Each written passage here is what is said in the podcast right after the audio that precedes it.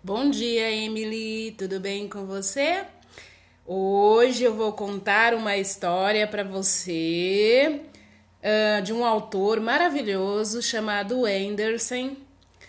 E essa história é a história dos cisnes selvagens, que diz assim: Longe, longe, naquele país para onde voam as andorinhas, quando chega aqui o inverno vivia um rei que tinha onze filhos e uma filha. A menina chamava-se Elisa. Os onze irmãos eram príncipes e iam para a escola com uma estrela no peito e de espada ao lado.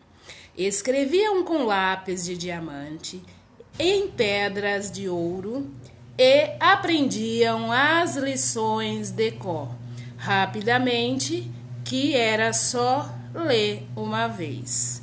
Logo se via que eram príncipes. Sua irmã sentava-se em um banquinho de espelhos e tinha um livro de figuras cujo preço fora o valor de um reino inteiro. Sim, eram crianças particularmente felizes, mas essa felicidade não durou toda a vida. Eu gostaria que você continuasse a história para nós depois gravando um vídeo, Emily.